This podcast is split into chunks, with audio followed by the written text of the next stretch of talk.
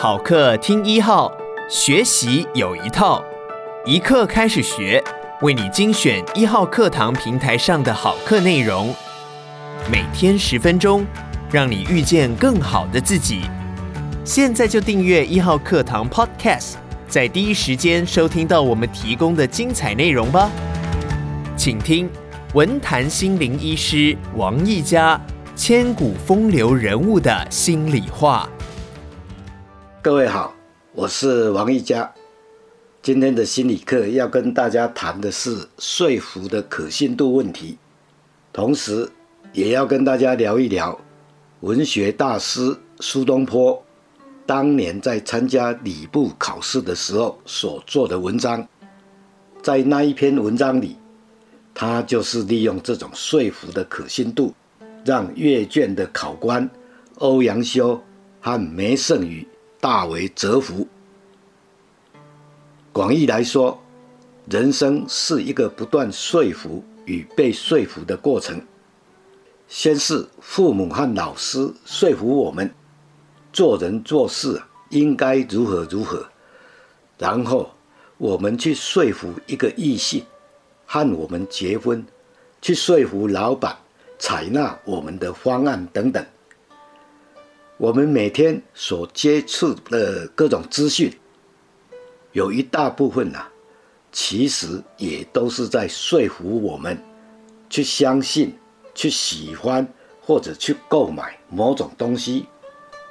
如何说服与被说服，一直是心理学里面的一个重要的议题，他们牵涉的层面也很广。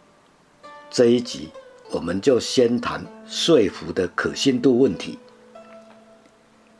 不管是透过语言、文字或者影像，要想说服别人，最基本的条件是，必须先让人觉得他所说的内容是可以信赖的。但一般人又是怎么去判断内容的可信度呢？心理学家霍夫兰等人做过一个实验，他们让一群美国人阅读一篇有关建造核子潜艇的文章。当时还没有核子潜艇，文章的内容完全一样，只是署名的作者不同。一篇署名的作者是。欧本海默，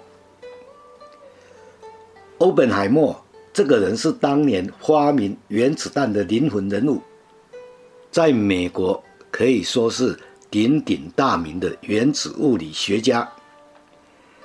另一篇署名的作者是《真理报》，那是当时苏联的一份官方报纸。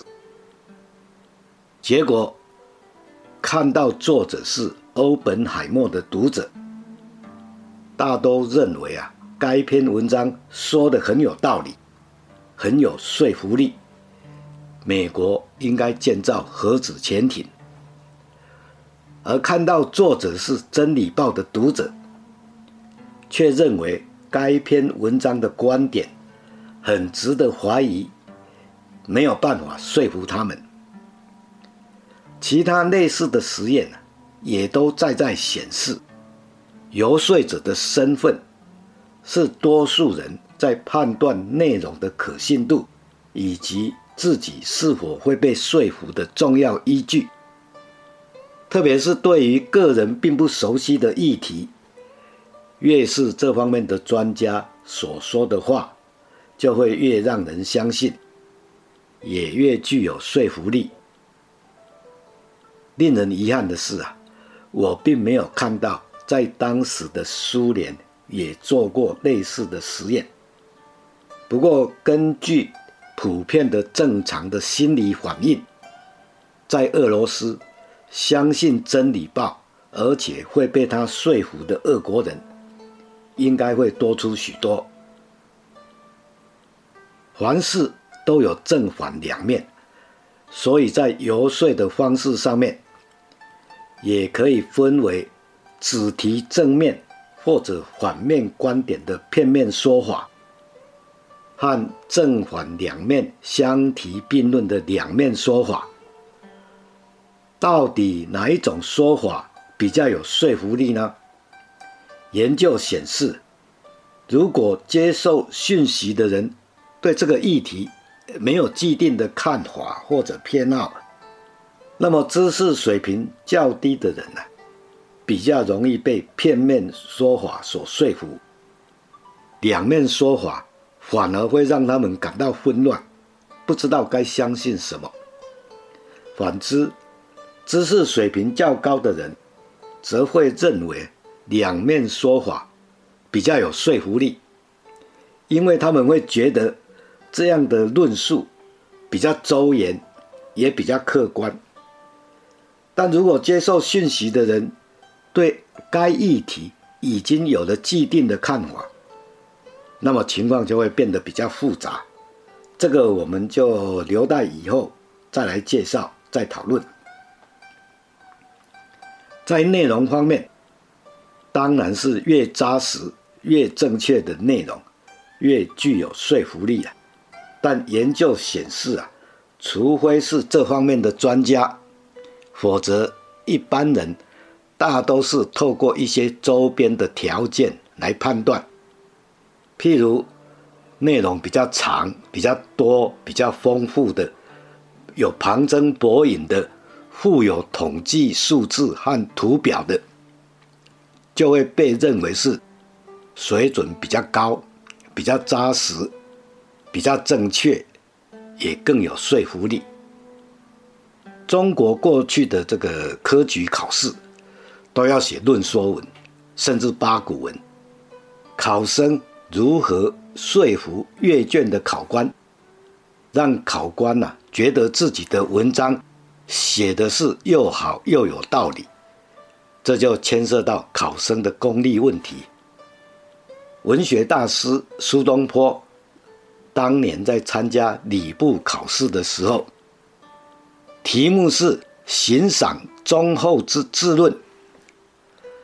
行是处罚，赏是奖励，忠厚就是忠厚老实的忠厚。苏东坡在文章开头。就引经据典说：“当尧之时，高尧为士，将杀人。高尧是尧舜时代有名的司法官，被认为是中国司法的鼻祖啊。这一句的意思是说，有人犯了罪，高尧啊要判他死罪。文章接下来又说：高尧曰：杀之三。”有三个理由啊，可以杀他。尧曰：“诱之三。”尧帝说啊，有三个理由可以赦免他。然后苏东坡就借这两位名人的话来议论赏罚宽严的问题。当年的主考官是欧阳修，副考官是梅圣俞，都是一时之选。欧阳修认为这篇议论文章啊写的真是好，想要给他第一名，但因为怀疑可能是自己的门生曾巩所写的，怕被人家说闲话，所以啊只给他第二名。放榜后才知道是苏东坡写的，觉得亏待了他，但也因此对苏东坡另眼相看。副考官梅圣余也对他的文章赞佩有加，认为他引用的那个典故啊，真是好。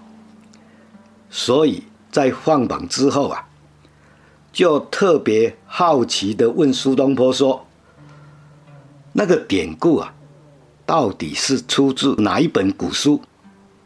自己怎么没有读过？”想不到苏东坡竟然笑着回答说：“那是他自己杜撰的。”但他也辩解说：“古代圣明的君王一定会这样做、这样说，对不对？”啊，听得这个梅圣俞啊，张大嘴巴愣在那里。从这个故事可以知道，苏东坡在年纪轻轻的时候，不仅就艺高人胆大，而且还洞悉人性，知道如何增加自己文章的说服力。首先，他引用古圣先贤的话，也就是中国过去专家的观点，来增加自己论述的可信度。第二，他借高尧和尧带出正反两面意见。高尧主张严刑峻法，尧则主张宽厚，然后展开两面说法的论述。考官欧阳修、梅圣宇啊，都是知识水平相当高的人，这种两面说法比较能够说服他们。第三。他引用高尧和尧的那一段话，其实啊是他自己瞎掰的。除了借古圣先贤来为自己撑腰外，啊，更让不明就里的梅圣宇和欧阳修，因为啊没有读过这一段话而佩服苏东坡的博学，当然也就增加了他文章的说服力了。拿上面所说，当代心理学对说服力的一些研究，来检验苏东坡当年的这篇文章，可以发现，苏东坡不止文章写得好，对人性心理也有相当的掌握。当他还没有名气的时候，会借助尧与高尧的这个名气，来为自己撑腰。等他有名了，又有人呐、借他的名字来出书，譬如《爱子杂说》这一本书，署名的作者就是苏东坡，但一般认为啊，那是一本假托的伪作。人类的知识虽然不断在进展，但人性心理基本上还是一样的。如果现在的您，啊，想用一套说辞来说服别人，那么引用专家的观点，有正反两面的陈述，附加统计数字和图表，旁征博引，让人觉得您有两把刷子，都可以增加您的可信度和说服力。但苏东坡的故事也告诉我们，这种可信度。也可能是来自虚构或者捏造。在资讯发达的今天呐、啊，它很容易被抓包，应该尽量避免。当然，自己更不要被别人的虚构所蒙蔽。今天就讲到这里，谢谢听讲。感谢你收听一号课堂。如果你喜欢我们的节目，别忘记给我们五星好评哦。也鼓励你把一号课堂 Podcast 分享给你的亲朋好友。现在就下载一号课堂 APP，购买王一嘉《千古风流人物的心里话》，收听完整课程吧。每天十分钟，遇见更好的自己。一号课堂。